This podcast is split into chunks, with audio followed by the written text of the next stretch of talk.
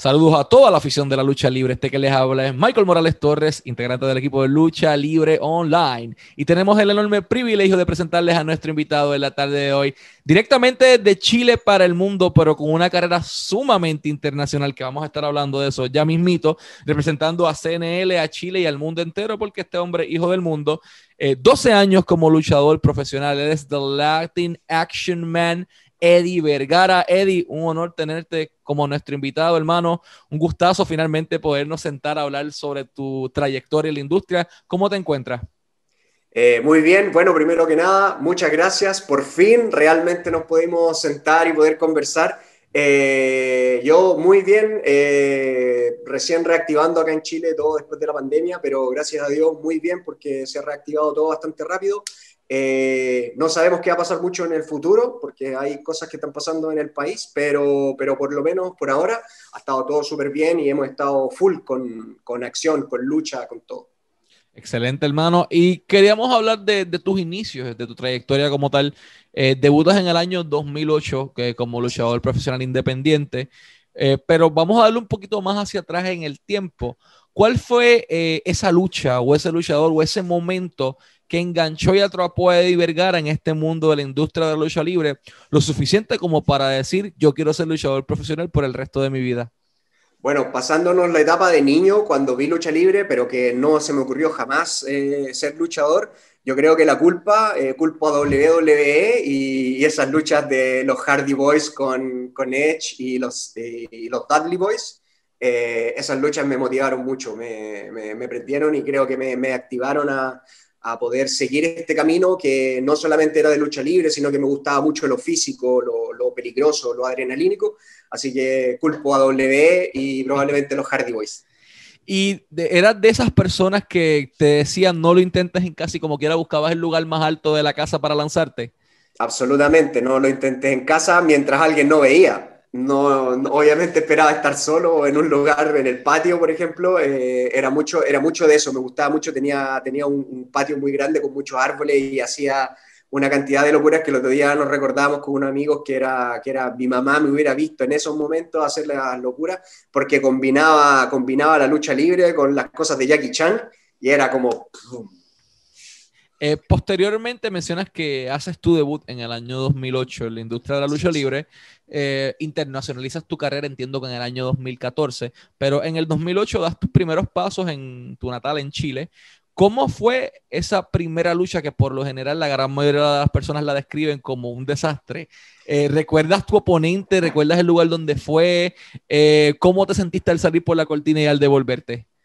Eh, bueno, absolutamente lo tengo, lo tengo súper claro porque, bueno, yo siempre he sido eh, como de una doctrina muy, muy enfocada y muy disciplinada. Entonces, a diferencia de la mayoría de la gente, que me imagino que por eso sienten que su primera lucha fue un desastre, yo por el contrario, absolutamente no. A mí me gustó mucho mi primera lucha porque eh, yo empecé a entrenar lucha libre dos años antes. Y dos años antes me habían, o sea, e, en ese transcurso de tiempo, muchas veces me invitaron a luchar y yo muy autocrítico decía, no me siento preparado, no me siento preparado, quiero prepararme mejor, quiero que mi primera lucha sea lo mejor que pueda hacer. Y, fue en una agrupación que se llamaba AXN Pro Wrestling, eh, donde debuté con un luchador que se llama Black Cambodian Warrior. Eh, y con un triunfo. Y, ahora veo la lucha y, si bien obviamente hay muchas cosas que se pueden mejorar, eh, yo quedé súper contento y conforme porque fue un proceso de mucho trabajo, de mucha conciencia, autocrítica para poder llegar a ese momento y dar lo mejor posible sobre el ring. Así que no, tengo súper buenos recuerdos, de hecho. Posteriormente mencionas que internacionalizas tu carrera en el año 2014. Vamos a darle un poquito adelante en el tiempo. Para quienes no lo sepan, Eddie Vergara es un luchador internacional con experiencia en Estados Unidos, en Australia, en Italia, en España, en Brasil, en Chile. Name un país, cualquiera que te venga a la mente. Ya Eddie ha estado allí y ha hecho buena lucha libre. Eh, ¿Por qué tomas la decisión de, de agarrar un avión y moverte a Estados Unidos para dar este paso en tu carrera? ¿Cómo te sentiste en aquel momento? Eh, sabiendo que te ibas a alejar a miles de millas de tu hogar? Bueno, fue un salto de fe, pero un salto de fe que llevaba como misión eh, siempre haber sentido que lamentablemente en Chile hasta ese momento la lucha libre no era profesional era muy amateur, muy de poco público, de baja producción. Y a mí, como te contaba al principio, W me había iluminado la vida con estas producciones enormes, con estas pantallas gigantes, y yo quería acercarme un poco más a eso. Entonces eh, dije, la única manera de hacerlo es viajar donde está ocurriendo. Y fue solamente con fe, tenía unos cuantos nombres anotados que, que, no resultaron cuando llegué y finalmente por cosas del destino y suerte eh, fui a dar al, al, Luz, que era el lugar donde entrenaban los Joel Máximo, José Máximo, los hermanos Máximo, SAT conocido en, en la época de Ring of Honor. Y, y, ellos me abrieron las puertas y ahí como que tuvimos muy buenas migas y, y empezaron a enseñarme y a padrinarme de alguna manera.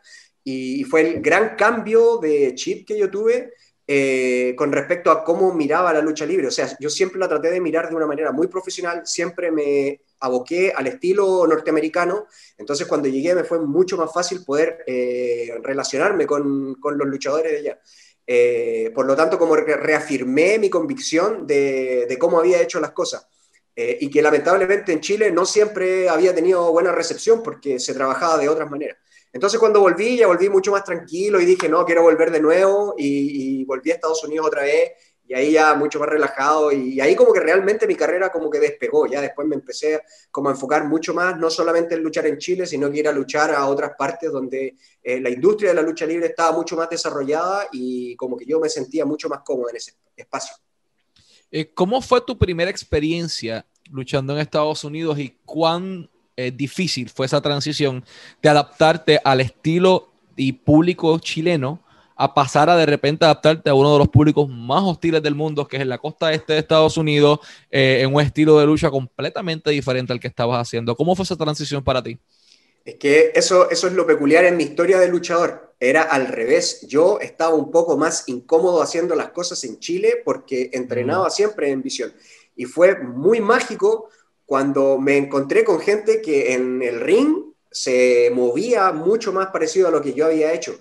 Entonces, eh, bueno, coincidió además con que, con que mi, mi nombre anterior, eh, eh, el promotor me dijo, quiero que luches con tu nombre, y, me transformé en Eddie Vergara, que Eddie Vergara soy yo, y, pude eh, estar desenmascarado como, con, mucho más capacidad de poder expresarme.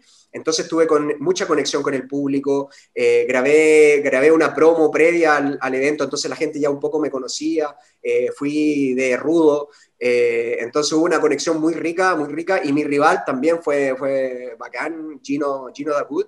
él sigue luchando en las independientes y, y tuvimos muy buena química sobre el ring hicimos una muy buena lucha. A mí me gusta mucho la, primera lucha que estuve en Estados Unidos, pero como que te digo, inverso a lo que podría ser de encontrarme en un lugar eh, como incómodo, al contrario, fue como acá es donde pertenezco, acá es donde se hace la lucha libre como a mí me gusta y, el público conectó con eso de inmediato. Al igual que Valentín Bravo, al igual que Ariel Levy, al igual que Roma, Pedro Pablo, Alessandro, eh, los chilenos han tenido que, agarrar un avión y moverse para poder internacionalizar su carrera y darse a conocer. Pero Eddie Vergara no solamente dijo voy a Estados Unidos, él agarró un avión y llega a España. ¿Cómo fue ese proceso y por qué decides eh, llegar a la industria de la lucha libre en España? ¿Cómo fue tu experiencia con el pro wrestling español y sobre todo con el público que entiendo que en el momento en que tú fuiste no estaba tan educado en lucha libre como lo es hoy día? Eh, bueno, fue eh, como al igual en el viaje eh, a Estados Unidos, el viaje a Italia también tenía un poquito que ver con, con el mundo stands. Yo, yo siempre, son, son mis dos líneas en la vida, entonces a Estados Unidos fui a, a una capacitación de stands y aproveché de, luchar y en, en España, Italia, también quería hacer lo mismo. Entonces, además, hay un chileno que está haciendo patria ya desde hace 10 años, creo, que es Santiago Sangriento. Santiago Sangriento se fue con su mochila, llegó a España cuando realmente en España no pasaba absolutamente nada y se juntó con un grupo de personas y empezó como a formar lo que sería posteriormente Riot.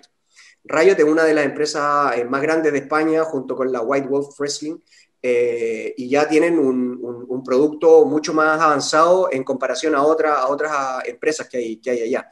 Entonces, fue solamente llamar y decir, voy a ir a España y, me recibieron con, los brazos abiertos. La gente en España es muy buena onda. Lo bueno fue que, como te decía, eh, eh, estaba en un proceso de crecimiento y justo me tocó debutar con ellos en el que fue como su reinicio de temporada donde se la jugaron con todo y donde hasta ese día era la mayor cantidad de público que llevaban. Entonces había mucho público nuevo, mucho público que no era tan asiduo a la lucha libre, eh, pero eso es lo que a mí me gusta de la lucha libre. Tú de repente te vas a encontrar con público mucho más eh, experto o con, con, público mucho más nuevo y está en la capacidad de uno, de todas las herramientas que ha ido adquiriendo en el camino para poder enganchar a esas personas.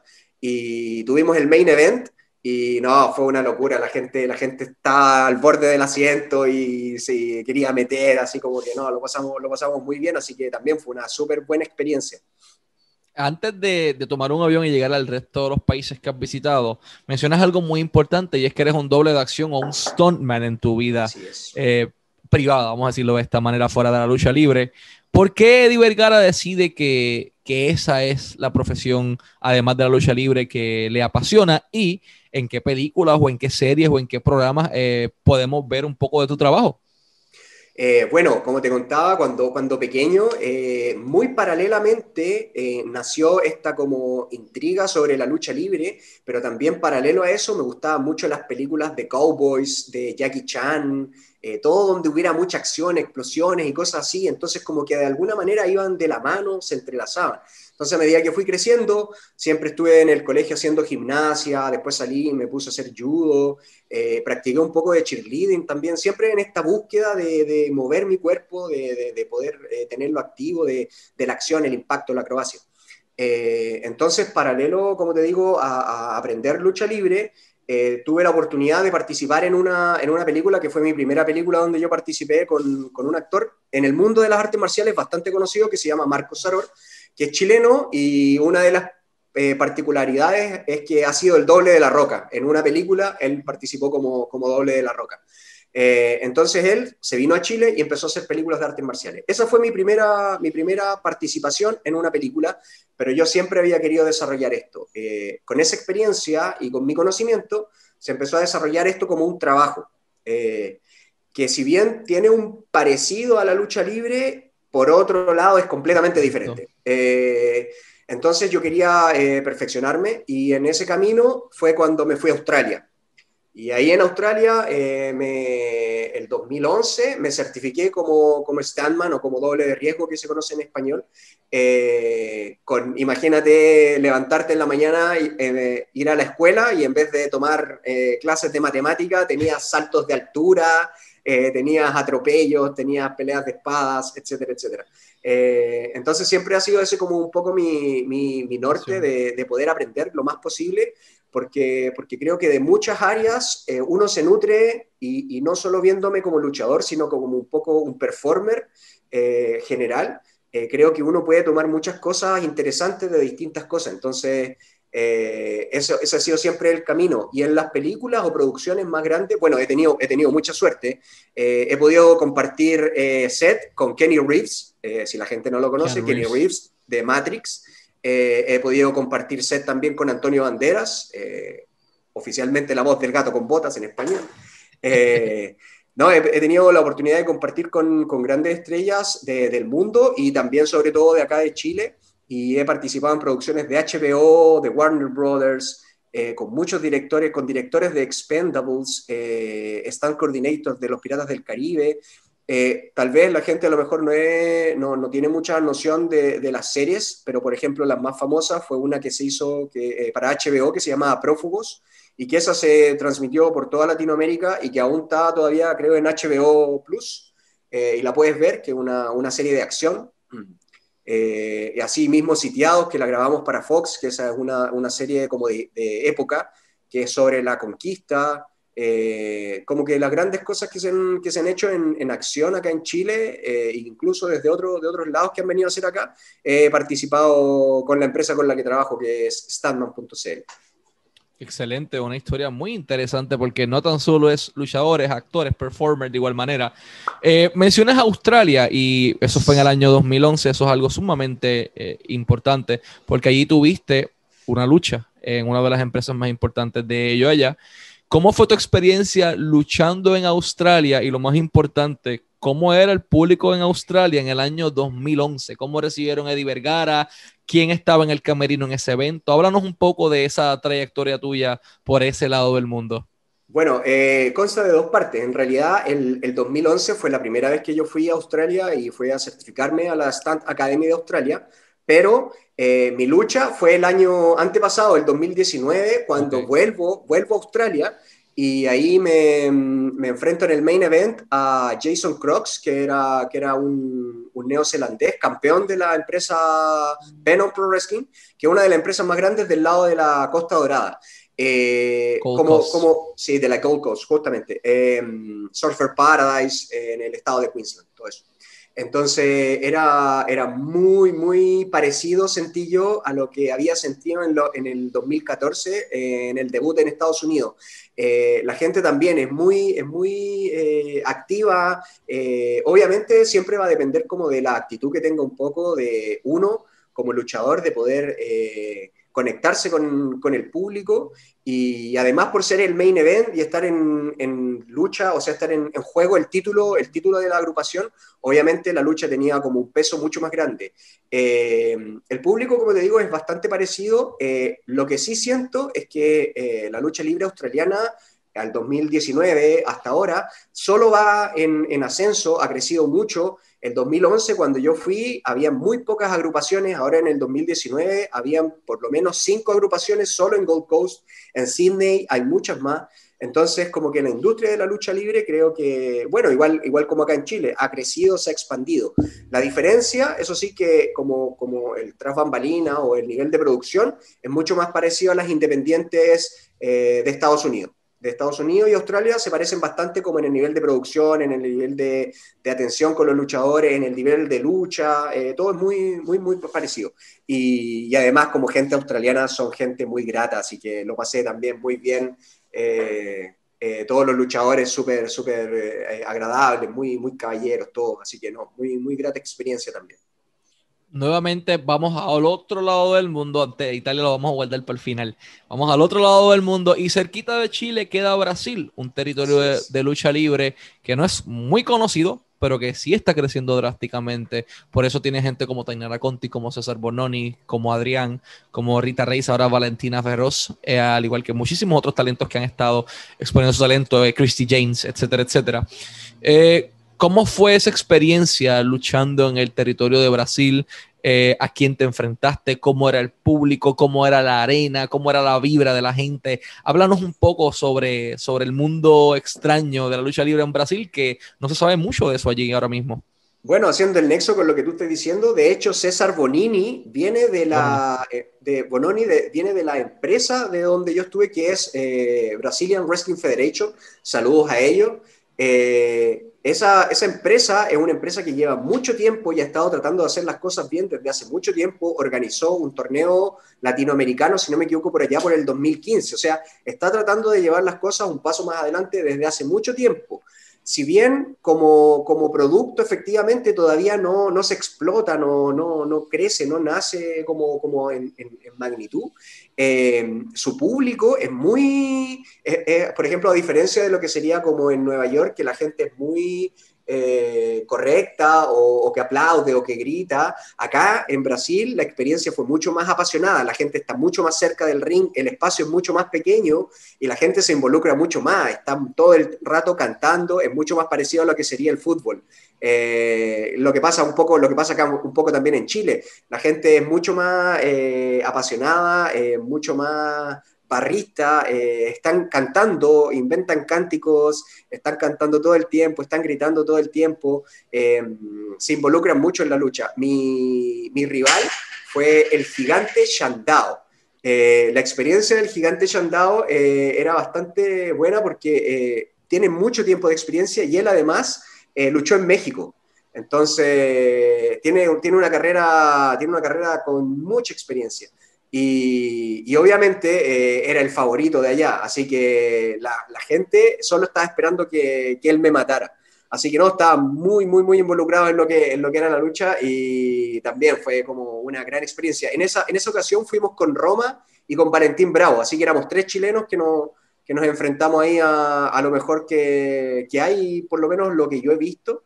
Eh, es la empresa que más eh, calidad tiene, tiene como de luchadores, de producción, de hecho, están generando ahora un programa de televisión, así que, como te digo, han estado haciendo las cosas bien desde hace mucho tiempo, así que saludos a Bob, que es la persona que está detrás. Bob Junior. Bob Junior, así es, Bob Junior, un grande, un grande. Lo pasé muy bien, además que, olvídate, eh, no, yo no hablo una palabra de portugués, no hablo pero ni un gramo de portugués, y nos hicimos entender todos, hice amigos, lo pasamos increíble, corrimos, comimos parrillas, así que no, lo pasé muy, muy, muy bien. Sí, la comida brasilera, eso es exquisito. Eh, Eddie, vamos a nuevamente tomar un avión y vámonos a Europa. Vamos a seguir subiendo y llegas a la IWA de Italia, en donde como parte de un torneo internacional, Eddie Vergara pisa Italia en calidad de luchador. ¿Cómo fue tu experiencia luchando en Italia? ¿Cómo era el público? ¿Cómo era el ambiente backstage? ¿Cómo era el proceso creativo? ¿La arena? Eh, quiero que nos dejen detalle un poco eh, para que la gente pueda transportarse a aquella arena cuando tú hiciste tu debut en la lucha libre italiana? Bueno, una de las cosas que a mí me gusta mucho de viajar, eh, no solamente eh, por luchar, es por conocer un poco lo que pasa en el ambiente de la lucha libre en cada país. Y por ejemplo, a diferencia de lo que estaba haciendo España, que de alguna manera es súper bueno que empiecen a, salir diferentes empresas porque empieza a generarse la competencia.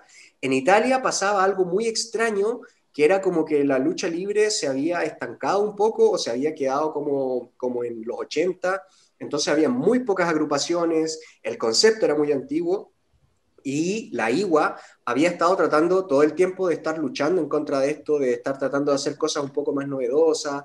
Eh, entonces, eh, para esa oportunidad había invitado a dos extranjeros. Uno era Ophidian, de Chicara, y el otro era yo que venía, que venía de Chile. Entonces tuve la, oportunidad de compartir un, rato con Ophidian, em, que también tiene mucha experiencia como luchador. Eh, como te digo, en, lo que era como el nivel de producción, fue un show mucho más pequeño, mucho más íntimo, con mucho menos personas, eh, independiente que había, que había invitados extranjeros, pero pero como que siento que el nivel de lo que tiene que ver como, como lo que está pasando en la lucha libre italiana, todavía le falta eh, un poco más de trabajo, un poco más de vuelo. Eh, ahora la Igua, por ejemplo, está tratando de hacer un, torneo y creo que esas cosas están súper están súper bien, eh, de traer gente de la mayor cantidad de países para que la gente en Italia se involucre con la lucha libre. Em, pero como mi experiencia personal en 2018, claro, fue un poco que todavía le faltan pasos en lo que tiene que ver la lucha libre es muchas cosas, entonces es, una producción muy grande donde tienen que ver muchas cosas, donde hay que tener claro mucha, mucha materia de espectáculo. Entonces como espectáculo todavía están en un camino que, yo súper contento con la IWA que, que, lo ha tratado de llevar eh, adelante y que siempre me tienen presente como para los proyectos que tienen en el futuro, eh, pero es un camino difícil todavía, es muy, es muy diferente. Es, muy entretenido, eso sí, tratar de explicarle a la gente como las diferentes historias. Me contaban, por ejemplo, que ellos, eh, como que desde que habían sacado la W de televisión, la lucha libre había desaparecido por completo, o sea, no se hizo más lucha libre. Y, y hay que recordar que en Italia incluso W hizo eventos en vivo en una época. Cosa que acá, por ejemplo, en Chile jamás ha pasado. y acá hay mucha, mucha gente fanática y eso nunca pasó. Y en Italia eh, pasó esto, pero creo que una de las cosas que jugó en contra fue lo que pasó con Benoit. Entonces, de lo que pasó con Benoit, sacaron el programa de televisión y de ahí la lucha libre en Italia murió. Ahora recién está tratando de sobrevivir con este empuje que está teniendo la lucha libre europea, eh, pero ha pasado mucho tiempo desde que no, no hay nada de lucha libre en, en Italia. Eh, vamos ahora, nos transportamos de regreso a Chile y CNL, una de las empresas principales de Sudamérica y la empresa en estos momentos principal en Chile, eh, lanza su producto rediseñado con un nivel de producción espectacular. O sea, estamos hablando de producción estilo cine, cámaras de alta definición, setting, iluminación, todo es eh, producción de alto calibre. Y Eddie Vergara es uno de los luchadores que CNL eh, dice, te necesito en mi roster, necesito que estés aquí con nosotros. Eh, ahora mismo están transmitiendo, me dijiste, los viernes eh, a las 7 de la noche, hora del este, 9 de la noche, hora de Chile, para que todo el mundo pueda echarle un ojo a sus productos, 6 de la tarde, hora de México, en su canal de YouTube directamente. Hablarnos un poco sobre esa experiencia tuya trabajando en este nuevo nacimiento de la CNL y de la industria de la lucha libre chilena en general, quien eh, sin público lograron finalmente rediseñarse y volver a producir lucha libre. Bueno, yo creo que estamos en general en el mundo viviendo una época histórica donde todas las empresas se han tratado de eh, evolucionar eh, para poder responder de la mejor manera, pero hay que pensar que efectivamente, o sea, tratar de evolucionar a lo que sería como un proyecto audiovisual es muy costoso, entonces hay muchas empresas que no van a tener eh, el capital para, para poder hacerlo.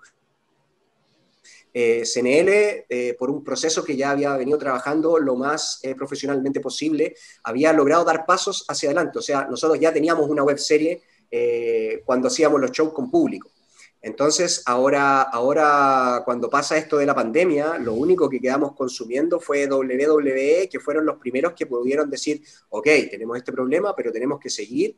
Luego vino All Elite, pero All Elite igual ya con un poco de público. Acá en Chile, cuando, cuando eh, se eh, piensa en este proyecto, eh, no había posibilidad de hacer ningún evento con público. Entonces, en ese sentido, yo siento que estamos muy a la par con lo que sería WWE porque tuvimos como luchadores la experiencia de luchar sin público. Eso, eso es realmente otra cosa, es otra cosa, porque finalmente el único, el único lugar donde, donde tú tienes para conectarte son los lentes de las cámaras. Es ahí donde, donde, la gente, donde la gente te está viendo y bueno, creo que yo con mi experiencia como en el mundo stands tenía un poco la, la ventaja de, de, poder relacionarme con lo que tenía que ver tanto, tanto con la cámara. Em, pero para todos ha sido una experiencia nueva, absolutamente extraña. Eh, me pasó mucho eso sí, por ejemplo, al principio cuando lo empezó a hacer WE, que la gente, que la gente sentía como que no le gustaba el producto. Yo sentía como que estamos haciendo algo, o sea, W en ese momento es algo, algo distinto, se está haciendo historia. Después probablemente cuando ojalá volvamos toda a la normalidad, no se va a poder volver a hacer esto. Entonces vamos a tener que mirar como estos capítulos de culto, va, a ser como, ¿te acordáis cuando, cuando no se podía luchar público y estos luchadores? Eh, ¿Qué pasó con ellos? ¿Cachai? Era como, eh, si, eres un luchador, una de las cosas grandes que tenéis que tener es ser adaptable, ese poder de adaptación que, hay que tener. Y esto yo creo que es una, gran muestra. Yo me sentí súper conforme, como te digo, como, como que ya tenía experiencia en estudios y todo esto, eh, pero además hay que decir que el nivel de producción también subió. Entonces, relacionarse con estas nuevas pantallas, relacionarse con estas cámaras en HD, relacionarse con, no, eh, no sé si te has fijado con, esto, con estos seres de blanco que andan por ahí dando vueltas con las cámaras y todo eso, eh, es un mundo nuevo para muchos luchadores, pero creo que todos lo han, lo han hecho de la mejor manera y, por eso, gracias a eso, eh, el producto ha quedado tan bueno y de un nivel tan asombroso como para que gente en todo el mundo diga, a ver qué está pasando en Chile. Y bueno, mi, mi contratación como, como, en el roster eh, es porque yo soy uno de los históricos. Eh, creo, creo que de todo el, el, el grupo de, de, los 16 luchadores que, que, eh, que CNL se esmeró en, en, tener a lo mejor de lo mejor, porque uh -huh. hay luchadores que nunca habían estado y ahora por fin están, que la gente los había pedido, como es Taylor Wolf, por ejemplo, o como Keaton, que, que se enfrentó a mí eh, eran luchadores que habían andado en otras agrupaciones que la gente los conocía por su talento, pero que nunca habían podido coincidir en, en, en CNL. Ahora CNL eh, se la juega por traer a estos luchadores que faltaban y sumarlos a los mejores luchadores que tenían ellos en su fila. O sea, está, está Chulo, está Angel, estoy yo. Eh, y yo obviamente no podía faltar si soy parte de, de los campeones en pareja y además el, el único gran slam que tenía CNL Así que, pero fui el último, el último en ser confirmado, así que la gente estaba bien expectante, eh, mis fanáticos todo el tiempo preguntándome por las redes sociales qué estaba pasando, si acaso iba a estar o no. Había estado alcohol ya, entonces era como, ¿vas a estar tú o no? Y en el capítulo pasado se confirmó. Eh, mi participación y mi lucha, así que no, súper contento eh, con, el, con el resultado y vamos viendo qué va pasando adelante, si esto nos trae más cosas, eh, ojalá poder seguir haciendo esto para que, para que la lucha libre a la gente en Chile no le falte y también exportarla al mundo. Así que a todo el mundo sintonicen el producto de CNL para ver talentos como Eddie Vergara, para ver a Ariel Levy, para ver a Angel Callejera, eh, Guanchulo mismo, Taylor Wolf, entre muchísimos otros superestrellas de, de Sudamérica. Eh, denle la oportunidad los viernes a las 7 de la noche hora del este, 9 de la noche hora de Chile.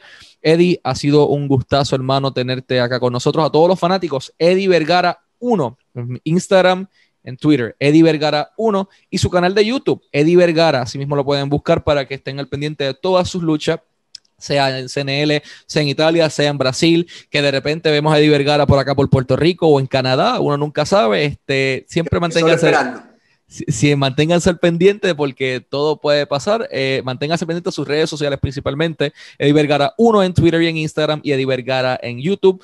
Eddie, eh, como te menciono, un gustazo haberte tenido acá como nuestro invitado, hermano. Siempre deseándote el mayor de los éxitos y un fuerte abrazo desde acá de Puerto Rico hasta Chile, hermano. Bueno, Michael, un millón de gracias. Eh, por fin nos pudimos sentar y conversar. Por fin.